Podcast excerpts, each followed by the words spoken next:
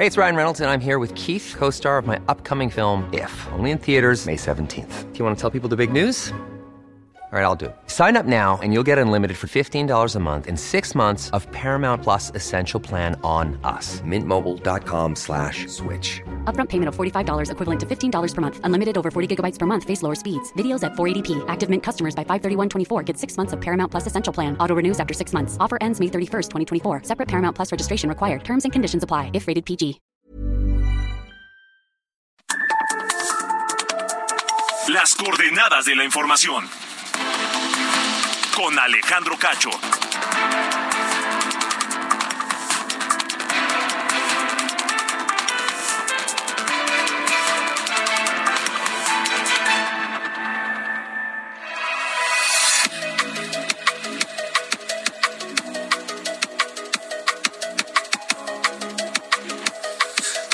Noches, ¿cómo están? Son las ocho en punto, tiempo del centro de la República Mexicana. Bienvenidos a las coordenadas de la información. Este 10 de mayo de 2023 queremos comenzar pues felicitando a las mamás. Ya sé, ya sé, todo el día ha sido lo mismo, sí, pero es un día al- año y es el Día de la Madre. Felicidades a todas, donde quiera que se encuentren, no importa eh, su edad, su condición, no importa, son mamás y eso es un, un- un regalo especial. Gracias a todas por todo lo que hacen por todos nosotros.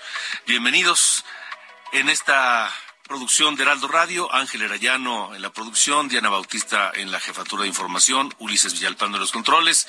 Yo soy Alejandro Cacho y le agradezco que me permitan estar con ustedes la próxima hora a quienes nos escuchan a través de la cadena nacional de Heraldo Radio en todo el país, pero también a quienes nos siguen en Estados Unidos a través de Now Media Radio, a donde también enviamos un saludo cordial.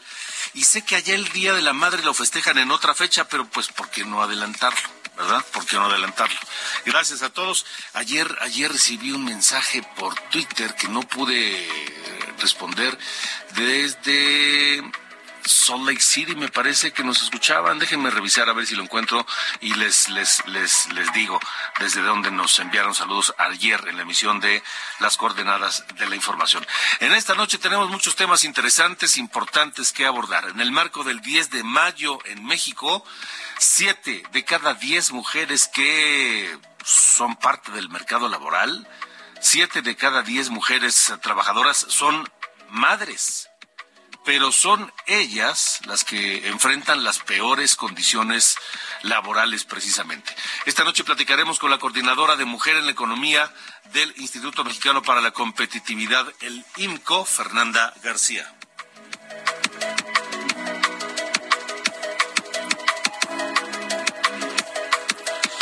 Además, ayer el coordinador de Morena en el Senado de la República, Ricardo Monreal, dijo que el Congreso tiene la facultad de abrir un juicio político en contra de los ministros de la Suprema Corte de Justicia de la Nación en caso de que invaliden facultades de otros poderes.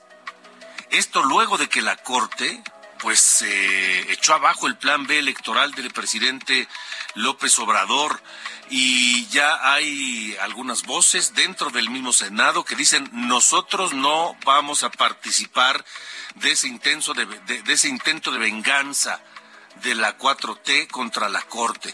Platicaremos con Clemente Castañeda, el coordinador de Movimiento Ciudadano en el Senado de la República.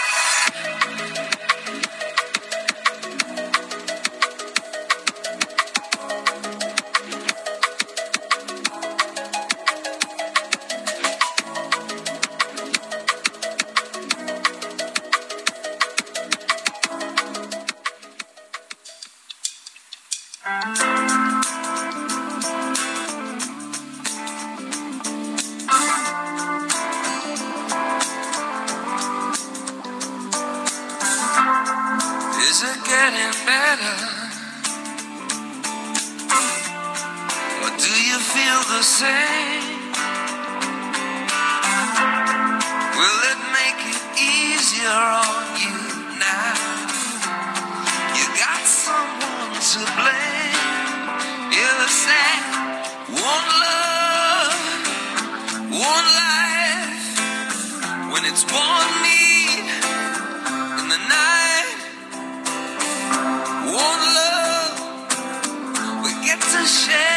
Estimado Ángel Arellano, ¿cómo estás? Buenas noches. Hola, ¿cómo estás Alejandro? Buenas noches. Pues aquí escuchando a YouTube, a YouTube con esta canción One, que se publicó allá en 1991 en el álbum Acton Baby, porque hoy es cumpleaños de Bono, el líder vocalista de esta banda irlandesa. Él nació allá precisamente en Dublín, 10 de mayo de 1960. Paul David Hewson es su nombre de pila y está cumpliendo ya 63 años. Así que en esta noche 10 de mayo, como dices, lo han dicho todo el día. Pero pues aquí también lo decimos, Alejandro, felicidades a todas. Y les ponemos a YouTube para cerrar con broche de oro este día de las madres, Alejandro. Parece muy bien. We can drag the past out into the light. We're one, but we're not the same. We get to carry each other, carry each other.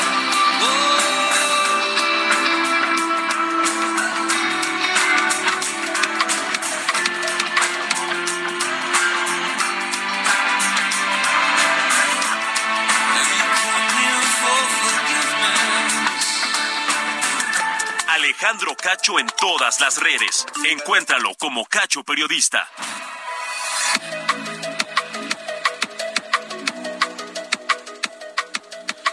Bueno, son las ocho con seis, ocho de la noche, seis minutos. Continuamos en las coordenadas de la información porque les decía, tenemos muchos temas. Y comenzamos hablando de, de las mujeres, de las madres trabajadoras que eh, forman parte importante del mercado laboral en México. Siete de cada diez mujeres que están en este mercado laboral son mujeres. Y desgraciadamente, pues su condición frente a, a los hombres es, es desventajosa. Fernanda García es coordinadora de la mujer en la economía del Instituto Mexicano para la Competitividad. Te saludo, Fernanda, buenas noches. Hola, buenas noches Alejandro, un gusto estar aquí. Igualmente, igualmente, Fernanda. ¿Tú eres mamá? Yo no soy mamá. Ah, bueno, ya te iba a felicitar. Este, Fernanda, cuéntanos cómo, cómo esta estadística, ¿por qué, por qué hoy en pleno siglo XXI seguimos hablando de esta eh, desigualdad de la mujer en el mercado laboral? Pues por- porque enfrentan condiciones laborales diferentes y como bien lo decías, pues hay varias desigualdades a tomar en consideración. La primera es eh, pues mujeres eh, en comparación con, con los hombres, pero también eh, la- dentro de las mismas mujeres hay diferencias. Las mujeres que tienen hijos eh, en comparación a las que no y las madres eh, pues también cambia las condiciones laborales dependiendo el número de hijos que tienen. Conforme aumenta el número de hijos, eh, también empeoran las condiciones laborales que enfrentan. Y en México, siete cada diez mujeres de 15 años o más son madres. Esto estamos hablando de casi 38 millones de mujeres. Y eh, pues cuando vemos cuántas de estas madres tienen un empleo o buscan uno, la proporción cae a casi 5% de madres que tienen un empleo o, o buscan esto eh, pues principalmente por el rol de cuidados que recae principalmente en ellas y que es poco compatible con las condiciones laborales que existen hoy en México. Repítenos el porcentaje porque se, co- se cortó un poco y no, no, lo, no lo entendimos bien. ¿Qué, qué porcentaje nos decías? Perdón, es, es el 45% de las madres que tienen un empleo o están en búsqueda de uno. Ok. Ahora, eh, ¿qué, qué es? es? ¿Es falta de voluntad de los patrones? ¿Es eh, pues, la cultura eh, machista que sigue prevaleciendo? Eh, ¿Falta de controles desde el gobierno? ¿Qué, qué, qué es lo que principalmente provoca esto? Pues eh, te diría dos cosas. La primera es eh, que una de las principales barreras que enfrentan las madres para incorporarse al mercado laboral es el tema de cuidados. En México, una mujer en promedio dedica 40 horas a la semana a tareas del hogar y de cuidados, que son labores que no son remuneradas, en comparación con 16 horas a la semana que dedica un hombre. Entonces, eh, pues la primera es el tiempo disponible que una mujer tiene para poder ofrecer en el mercado laboral y esta desigualdad se acentúa cuando en los, en los hogares hay eh, presencia de niñas o niños menores de 6 años. Entonces, pues bueno, vemos ahí una eh, relación o una este, asociación entre el ser mujer, eh, ser madre y el tema de cuidados. Y la otra es la falta de flexibilidad del mercado laboral para eh, pues adaptar las condiciones de los puestos para que eh, pues las madres que hoy tienen el rol de cuidadoras puedan compaginar su rol de, de cuidadoras y estas responsabilidades de cuidado con el tema de pues tener un empleo remunerado y, y bueno me gustaría ya añadir una tercera que es esta eh, este rol de los hombres no hay hombres que quieren tener un rol más activo en los cuidados pero eh, las políticas de inclusión están enfocadas a las mujeres y entonces esta parte de los hombres que no tienen flexibilidad pues no permite balancear los cuidados entre eh, las mujeres y los hombres. Ahora, eh, Fernanda, ¿qué, ¿qué, habría que hacer? Es decir, ¿cómo está México, por ejemplo, frente a otros países en este aspecto?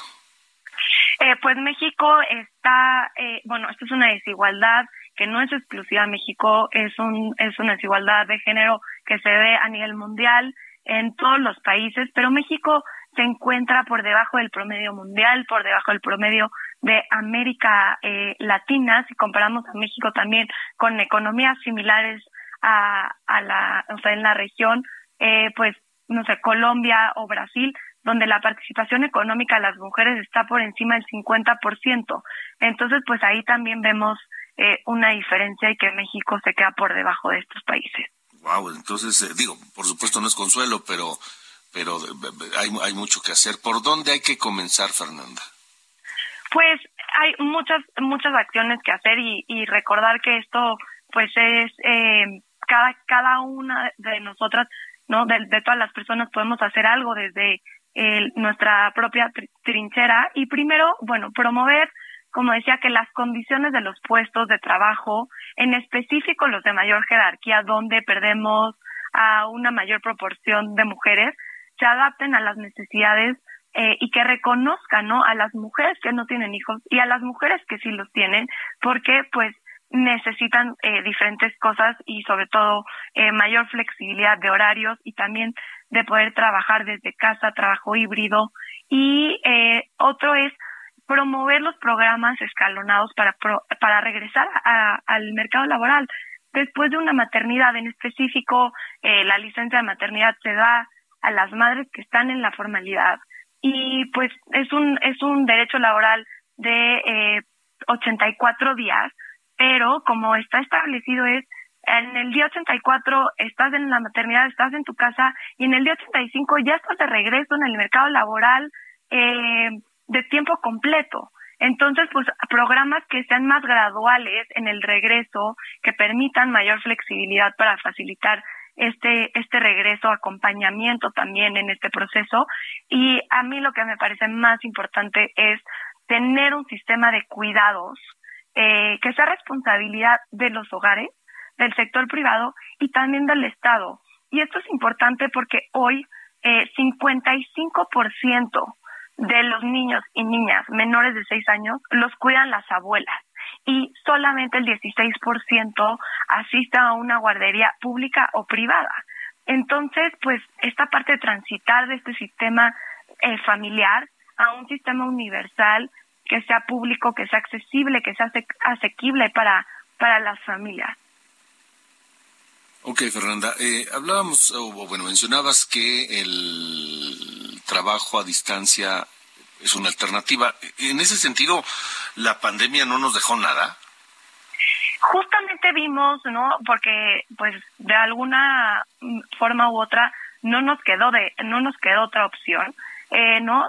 Muchos de los trabajos lo, en los sectores donde fue posible se, se, se implementó el trabajo a distancia, pero pues ya estamos viendo que esto se está quedando atrás y muchos de los centros de trabajo ya regresaron al 100% a la, a la presencialidad y pues se dejó a un lado toda esta flexibilidad que se tuvo en, eh, durante la pandemia.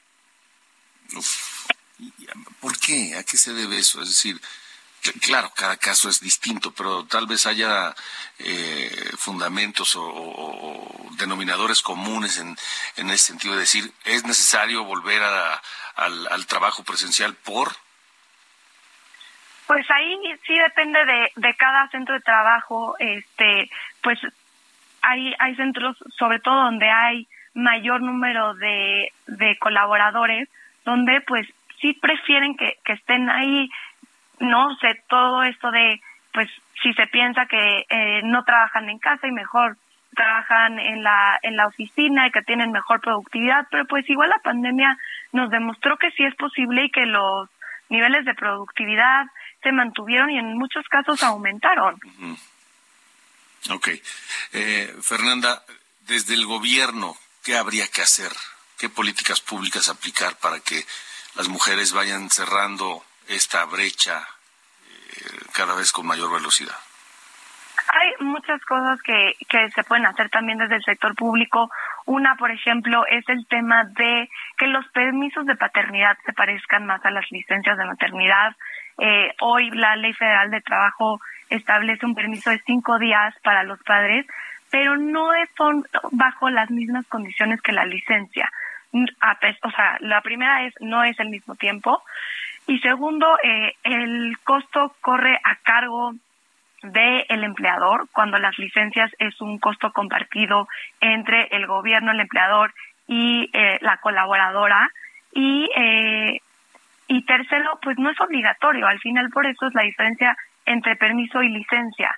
Entonces pues los padres eh, no necesariamente toman toman este permiso muchas veces no se conoce que existe eh, entonces pues bueno en la medida que esto se pueda se pueda compaginar y que se puedan parecer eh, pues igual eh, empareja el piso para hombres y para mujeres desde el momento de la contratación, porque el empleador no va a pensar que la mujer en algún momento se va a embarazar y va a salir del mercado laboral, eh, porque el hombre también, en, en dado caso, tendría que hacer lo mismo. Sí, sí si hubiera una mayor participación de los padres, de los papás, pues, en, en, el cuidado de los hijos, pues, este, se equilibraría un poco, ¿no? Esa, esa condición de hombre-mujer frente a, los empleadores. Totalmente. Y hemos visto que en México se han hecho esfuerzos eh, para alcanzar la igualdad en el mercado laboral, pero el avance ha sido lento y principalmente es entender que si no hay igualdad dentro del hogar, difícilmente lo habrá en el mercado laboral. Entonces, eh, pues estos roles de género que hoy existen de la mujer como cuidadora, el hombre como proveedor económico, eh, pues irlos, irlos cambiando, porque las mujeres quieren participar en el mercado laboral y están preparadas, pero las condiciones, eh, pues muchas veces dificultan que ellas puedan hacerlo. De acuerdo. Fernanda, te agradezco mucho que nos hayas acompañado esta noche. Al contrario, muchísimas gracias por el espacio. Un saludo. Igualmente que te vaya muy bien. Fernanda García es coordinadora de Mujer en la Economía del Instituto Mexicano para la Competitividad. Son las 8 con 18, 8 de la noche con 18 minutos, tiempo del centro de México.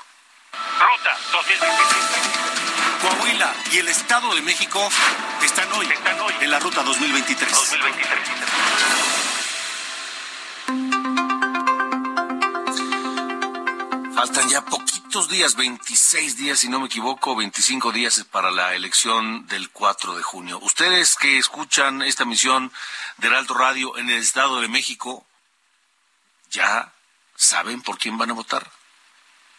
¿Ya están seguros de que su voto es realmente lo que quieren para el futuro de su Estado? ¿Ya conocen y están convencidos de lo que ofrece cada candidata en el caso del Estado de México? ¿Confían en que cumplirán lo que prometen? ¿Confían en que harán un gobierno que les satisfaga? ¿Confían en que el gobierno les dará, pues no sé, la seguridad que están buscando? Y el problema de la seguridad es, es, el número uno en el Estado de México. En fin, hay todavía más de 20 días para pensar bien por quién votar tanto en el Estado de México como en Coahuila, porque todas estas preguntas aplican también para Coahuila. Vamos a la información de esta, de esta noche. José Ríos, tú tienes la cobertura de Delfina Gómez. Buenas noches, José. ¿Qué tal Alejandro? Muy buenas noches. Te saludo con gusto a ti y a quienes nos escuchan por la señal del Heraldo Radio. Y bueno, te informo que Delfina Gómez Álvarez, quien es candidata de la coalición Morena PT Verde al gobierno del Estado de México, anunció que de caso de lograr este cargo, ampliará la línea 5 del metro al municipio de Tlalnepantla. La aspirante detalló que esta ampliación se realizará en coordinación con el gobierno federal y de la Ciudad de México para que esta línea recorra de Pantitlán hasta dicho municipio de Tlalnepantla y no llegue hasta la zona de Politécnico, esto en la alcaldía de Gustavo Madero, donde pues actualmente culmina. La candidata agregó que las y los mexiquenses ocupan mucho tiempo en sus traslados, hasta 900 horas anuales, principalmente hacia la Ciudad de México, por lo que es muy importante realizar la ampliación de esta línea 5 del metro. También insistió en que se llevará a cabo la ampliación del tren suburbano hasta la región de Huehuetoca, el cual era parte del plan maestro de su creación, pero recordó que este nunca se culminó. Habrá que esperar eh, las reacciones sobre esta propuesta, Alejandro, ya que pues una ampliación de este tipo en la línea 5 del metro, la línea amarilla, pues no es un, asunto sencillo y recordemos que en otras eh, campañas se han hecho distintas propuestas para tener esta ampliación en diversas redes del metro en donde eh, se llega al Estado de México. hemos escuchado propuestas donde también se prometía ampliar el metro hasta Chalco y pues bueno, ahora tenemos esta promesa de realizar esta ampliación ahora en el municipio de Tlalnepantla mediante la línea 5. Este es el informe que te tengo, Alejandro. Muy buena noche. Muchas gracias, José. Buena noche. Y sí, es parte de lo mismo de lo que les comentaba. ¿Confían en esto? ¿Confían en que cumplirán lo que prometen? En fin, vamos al lado ahora de la cobertura de Alejandra del Moral. Gerardo García, tú tienes la información. Buenas noches. Hola, hola Gerardo. Hola, ¿qué tal? Muy buenas noches, Alejandro y también saludar también al auditorio. La candidata de Va por el Estado de México, Alejandra del Moral Vela, resaltó que en su gobierno dará continuidad al Mexicable y habrá más líneas porque la entidad fue pionera en este medio de transporte eficiente y sustentable que lo calificó y por ello ya está siendo apostado en otros estados como movilidad. Del Moral Vela realizó un viaje por esta modalidad de transporte y compartió el momento y reiteró que los mexiquenses saben hacer las cosas bien. En su mensaje comprometió que en su gestión habrá dos líneas más del Mexicable, así como dos más del Mexibus para ayudar a la ciudadanía a trasladarse a sus zonas laborales, principalmente eh, para la Ciudad de México. Además, la banderada aliancista aseguró que Naucalpan contará con su propia línea de Mexicable de Chamapa a Toreo. El reporte desde el Estado de México. Muy bien, gracias. Gracias, Gerardo. Son las ocho con veintidós, tiempo del centro de la República Mexicana. Estamos en las coordenadas de la información esta noche de miércoles 10 de mayo. Yo no sé si les queda mejor, ustedes que creen, que eh, una fecha como esta, que además, pues los festejamos el 10 de mayo, no importa en qué día caiga. Hay quien dice debería ser en domingo, pues para que la familia se pueda reunir con mayor facilidad, etcétera, etcétera. Bueno, pues ahora sí que Ahora sí que quién sabe, dependiendo las opiniones. Pero bueno, hoy, en este 10 de mayo, eh, estamos eh, recordando y felicitando a las mamás, por supuesto. Son las 8.23, vamos a una pausa, pero escuchamos a YouTube esta noche. Esta banda eh, británica, esta banda irlandesa, de la cual yo, la verdad es que yo no soy fan de YouTube, pero hay muchísima gente que sí. Y este, uno de los, de los temas más importantes de YouTube, se llama Pride in the Name of Love. Escuchamos a YouTube porque el día de hoy cumple 63 años Paul David Hewson, conocido como Bono, el líder de esta banda, que además es un hombre que está distinguido por su lucha en favor del medio ambiente, en favor de los derechos humanos, en fin. El vocalista de YouTube nació en Dublín, en Irlanda del Norte el 10 de mayo de 1960. Vamos a la pausa y continuamos en Heraldo Radio las coordenadas de la información.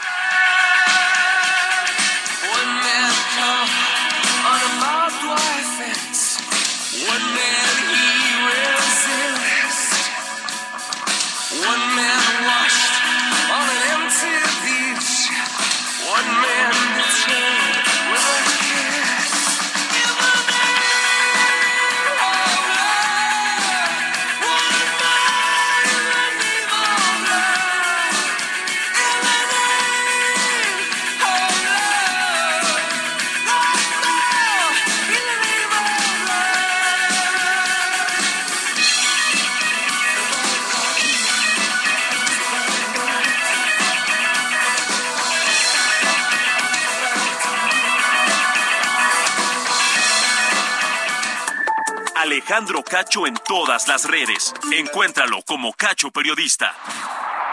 Las coordenadas de la información. Con Alejandro Cacho.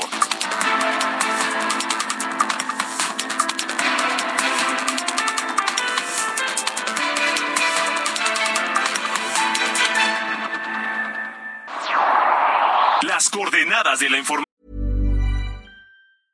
Life is full of awesome what ifs, and some not so much, like unexpected medical costs. That's why United Healthcare provides Health Protector Guard fixed indemnity insurance plans to supplement your primary plan and help manage out of pocket costs. Learn more at uh1.com.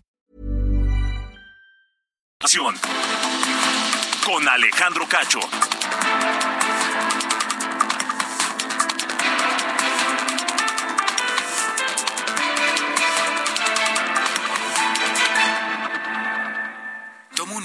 Piensa en tu momento favorito. Esas vacaciones en familia, por ejemplo. Ahora piensa en las empresas y en los empleos que hay detrás. El de Juan que conduce autobuses, el de Mari que trabaja en el restaurante. Empresarios y colaboradores trabajamos para que a todos nos vaya mejor. CIRT, Radio y Televisión Mexicanas. Voz de las empresas. Consejo de la Comunicación.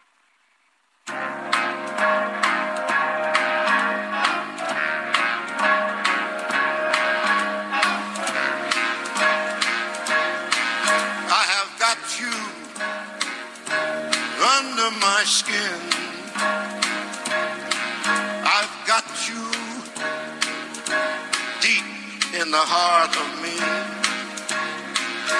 So deep in my heart, you're really a part of me. I've got you under my skin. Qué buen tema este, con un clásico. En la voz de Frank Sinatra, Frank Blue que no podía faltar, pero, pero la verdad es que dueto, este dueto con Bono suena muy bien. I've Got You Under My Skin, que se grabó en el disco Duetos de Frank Sinatra de 1993, donde se incluye esta colaboración con Bono. Este tema es de 1936 de Cole Porter y cumple, porque lo recordamos hoy, porque Bono está cumpliendo 63 años. 63 años Bono, la verdad se ve mayor. La verdad se ve, creo que lo han corrido sin aceite al buen Bono. Pero no importa, lo escuchamos en este tema I Got You Under, Under My Skin con Frank Sinatra. Use your mentality. Wake up to reality. But each time I do, just the thought of you makes me stop Before I begin, cause I've got you under my skin.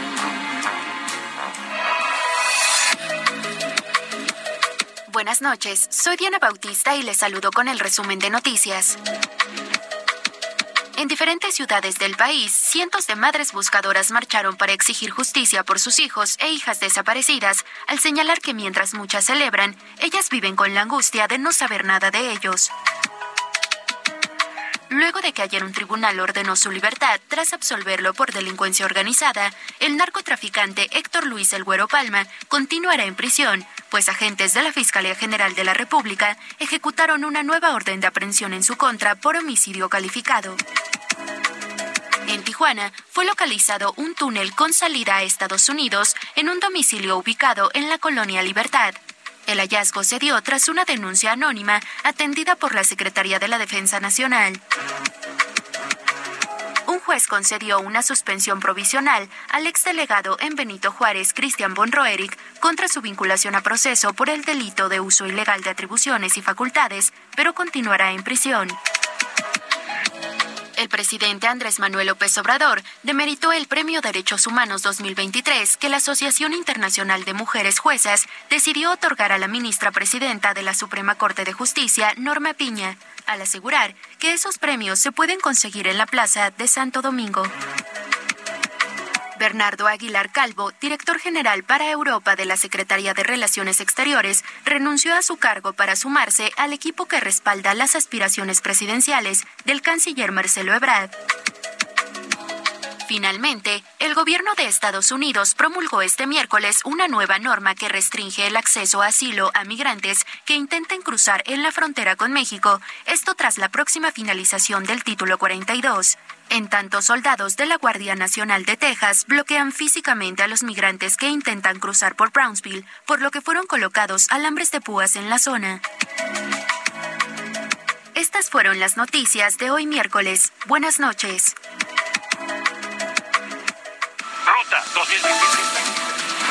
Coahuila y el Estado de México están hoy, en la ruta 2023. 2023. Continuamos, son las 8 con 35, 8 de la noche, 35 minutos, tiempo del centro de la República Mexicana. Ya escuchamos las actividades de las candidatas para gobernar el Estado de México, Delfina Gómez y Alejandra del Moral. Alejandra del Moral, Delfina Gómez, en el Estado de México. Ahora vamos al reporte de Coahuila. ¿Qué han hecho los hombres que aspiran a gobernar ese Estado? Es Vianey Carrera.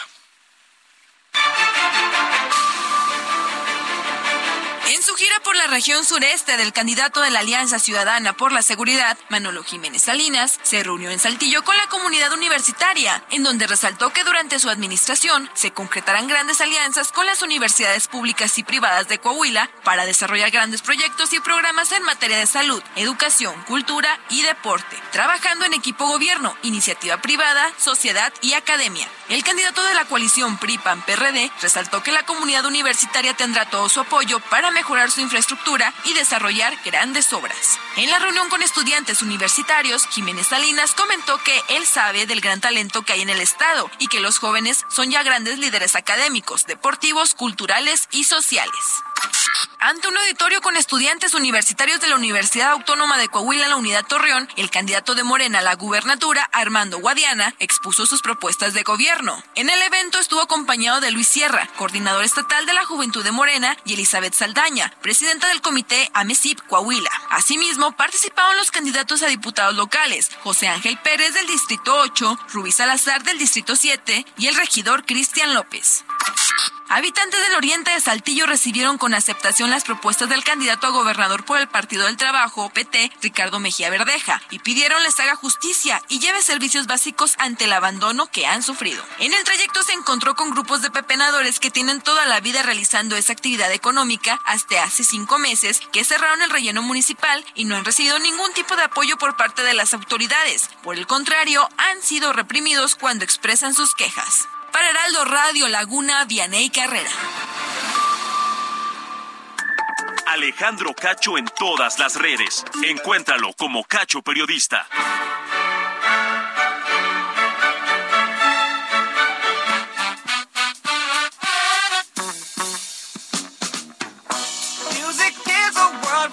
Las 8 con 37, tiempo del centro de México. ¿Qué pasa, mi querido Carlos Allende? ¿Cómo estás? Todo muy bien, todo muy bien, señor Cacho, aquí reportando desde la Ciudad de México que, este, al parecer, la Suprema Corte está empezando como a eh, acordarse, ¿no? Que su trabajo es más bien decidir y no tanto hacerle el favor al presidente de la República. Porque hoy la primera sala decidió una controversia constitucional, ¿no? Que se usa para eh, cuando una parte del gobierno cree que están invadiendo su- lo que sería su chamba, ¿no? Lo que al- alguien más está haciendo lo que sería su chamba. En este caso, quienes estaban en, el, en la disputa eran la CNDH y el INAI. Porque el INAI eh, tenía ahí un proceso, ya es que cuando hace una solicitud de información a una parte, bueno, te cuento el caso. Alguien le hizo una solicitud a la CNDH para conocer eh, información sobre las fosas clandestinas que se descubrieron en San Fernando, Tamaulipas en 2010. Yo te acuerdas, ese caso fue brutal. Em, la CNDH lo, rechazó, o sea, no, no entregó la información. La persona interesada fue con el INAI, le di- metió un recurso de reclamación para pues, ver si la CNDH tendría que entregar la información o no. Al final la ganó y la CNDH, se, digamos que buscó esta especie, de amparo constitucional en- tramitado a través de una controversia no constitucional. Em, porque decía que, la, que el INAI estaba realmente eh, invadiendo su esfera de investigación en temas de derechos humanos.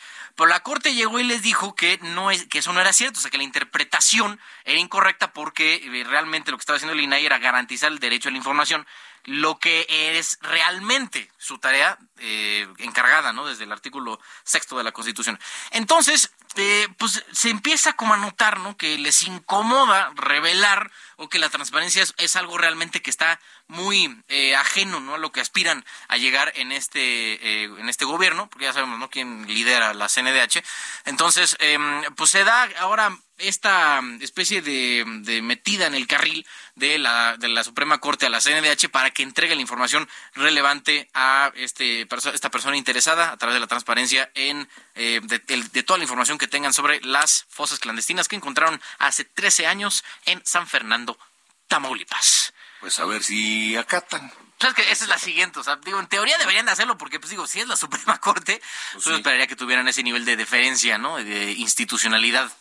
Pero, pues, acuérdate que aquí es, no me vengan con que la ley es la ley. No, yo sé, pero pues, digo, ya si no acatas la, la tema de la Suprema Corte, yo no sé qué demonios haces cobrando un sueldo como funcionario público. Todo de acuerdo. Muy bien. La neta. Gracias, señor. Bueno, fuerte abrazo. Adiós.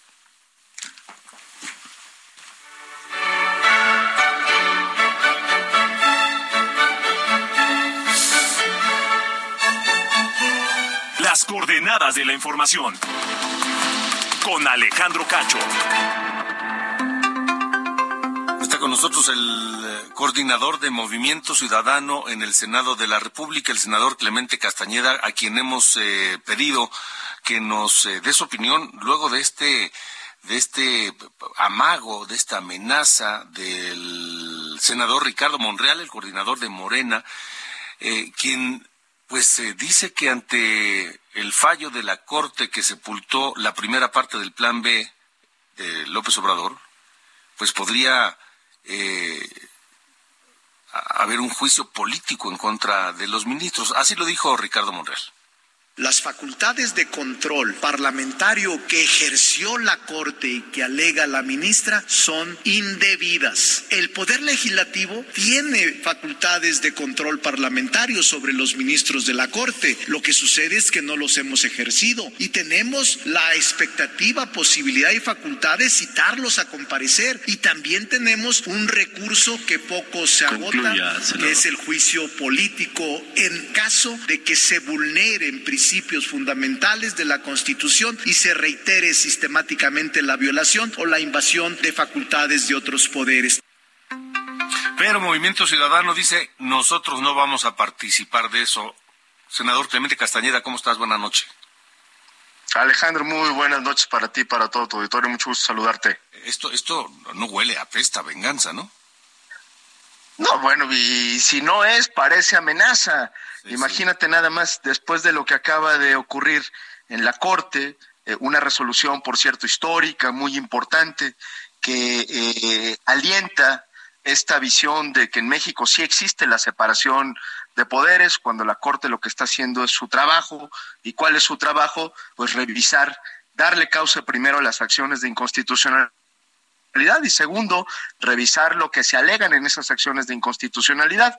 Dicho eh, de otra manera, pues la Corte está revisando que lo que haga el Poder Legislativo lo haga correctamente. ¿Y qué fue lo que dijo la Corte? Pues eh, en función de sus atribuciones, que lo que había hecho el Poder Legislativo estaba mal y que por lo tanto era improcedente su eh, resolución. ¿Qué quiere decir esto? Pues que nulificó la legislación, en este caso la segunda parte del Plan B, cosa que a mí me da mucho gusto. Por lo tanto, todo lo que dice el el senador Monreal, que me parece un tanto esquizofrénico, eh, pues no tiene ninguna razón. No hay eh, ni siquiera algún elemento para pensar que los ministros, ministras de la Corte puedan ser sujetos de juicio político justamente por hacer su trabajo, que es observar el orden constitucional. Em, han hablado los coordinadores de las fracciones de los partidos en el Senado sobre esto y cuál, cuál sí, sí, sí, cuál es la postura. No, no, no hemos, no hemos hablado eh, porque justamente estamos ahora concentrados en armar las acciones de inconstitucionalidad para tratar de llevar a la Corte toda la discusión que se dio el denominado Viernes Negro del Senado.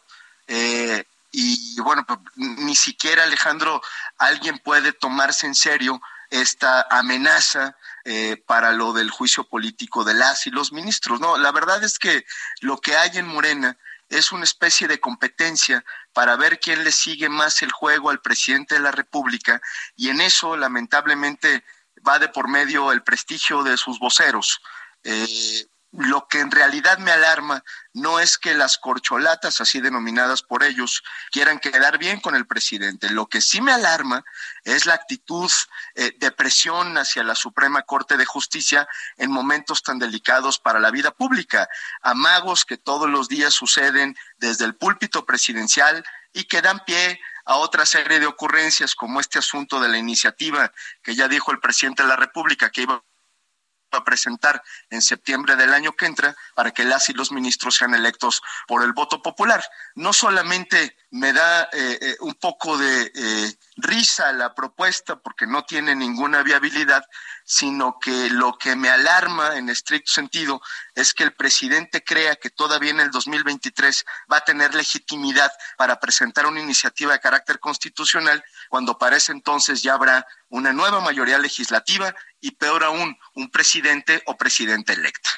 No es momento, senador Clemente Castañeda, de, de que la sociedad civil, digo más allá por supuesto de los partidos, vuelva a manifestar su apoyo y respaldo y ahora defensa a la Corte?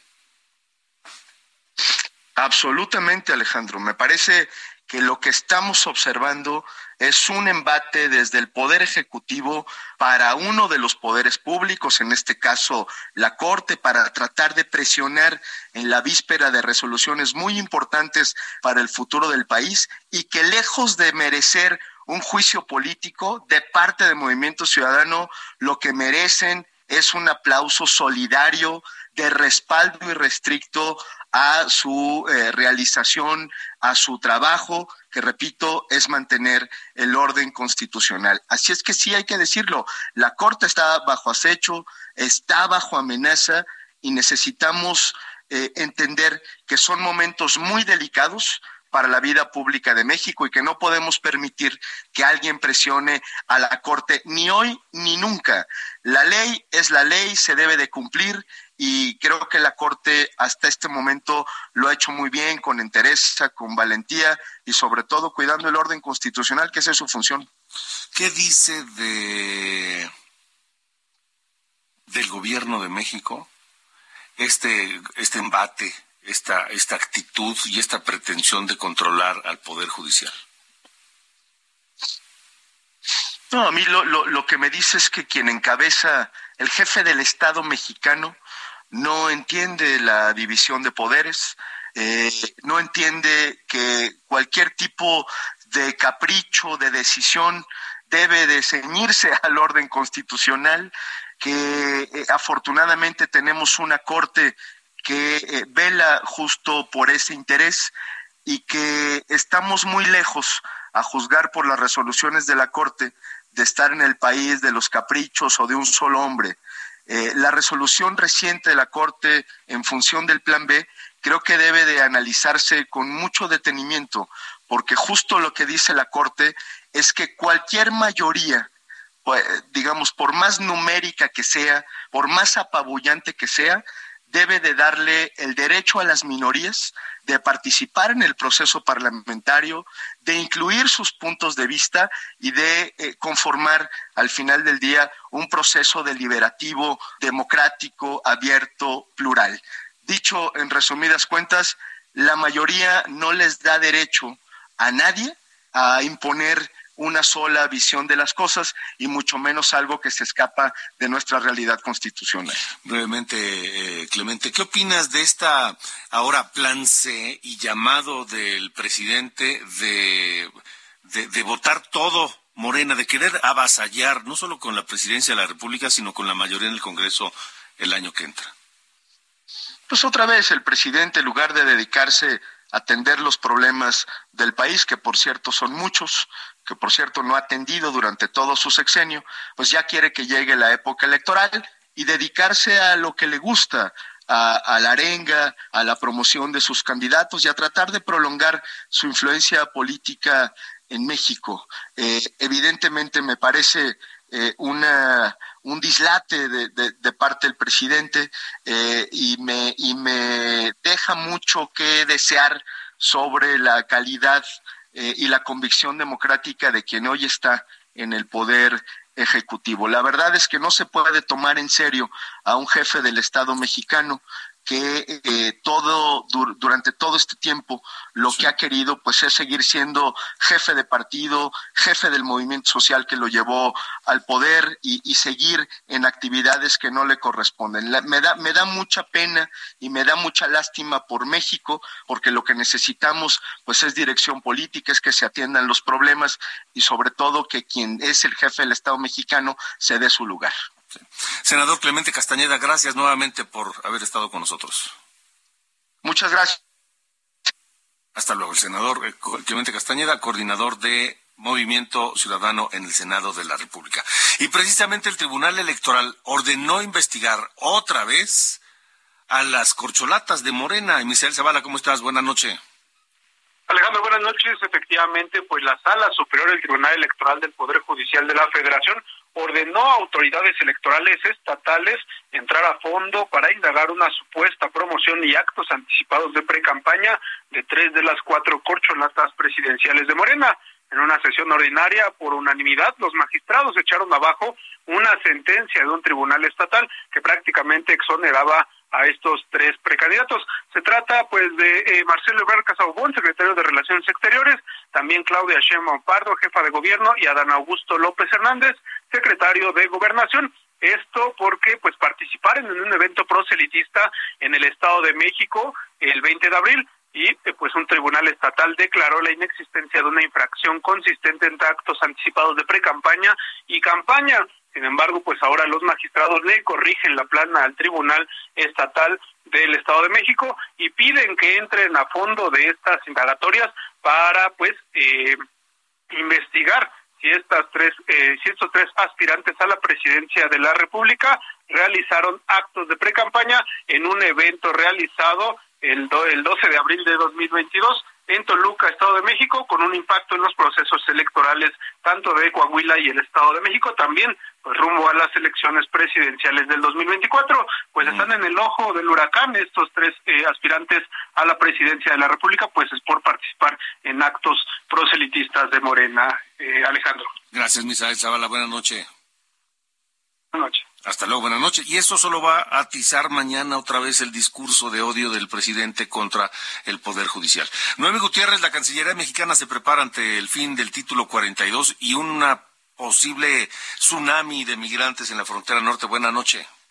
Hola, muy buenas noches, Alejandro. Pues sí, a partir de este miércoles y hasta el 13 de mayo, la Secretaría de Relaciones Exteriores va a reforzar las acciones de asistencia y protección consular en 11 consulados de Texas, California y Arizona en Estados Unidos ante el término del título 42. Así las autoridades mexicanas van a tener reuniones con las estadounidenses para la protección de los derechos de los connacionales y reforzar los mensajes también para alertar de los riesgos de los cruces de forma indocumentada, pero también del tráfico de personas. Se va a trabajar en los consulados en Texas, en McAllen, Laredo del Río, Eagle Pass, San Antonio, El Paso y Brownsville, en tanto que en California van a estar en San Diego y en Arizona, en Nogales, Tucson y Yuma. Y pues ya será el día de mañana pues que el gobierno federal a través de la Cancillería, incluso mañana en la conferencia de prensa matutina, pues ya el presidente López Obrador pues informe qué otras acciones va a tener la Cancillería mexicana ante este incremento del flujo migratorio, pero también proteger a los paisanos que también están cruzando al otro lado de la frontera para diversas actividades, Alejandro.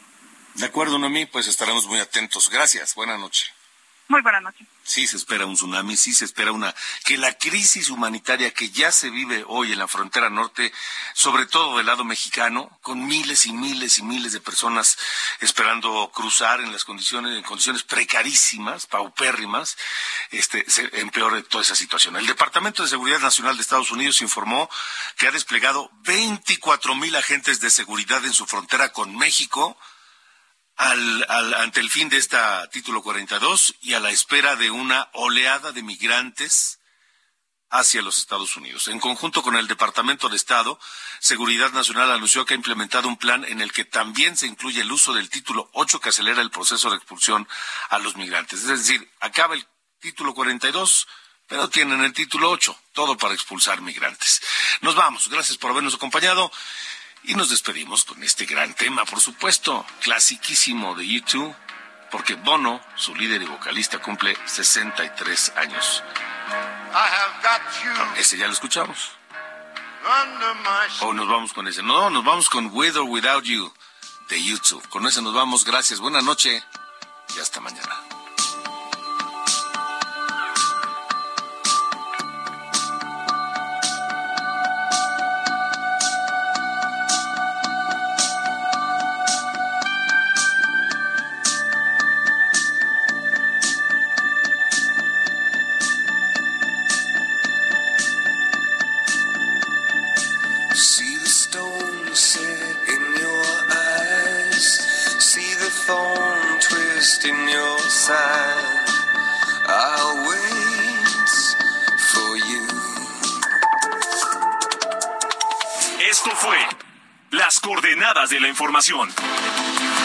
Con Alejandro Cacho.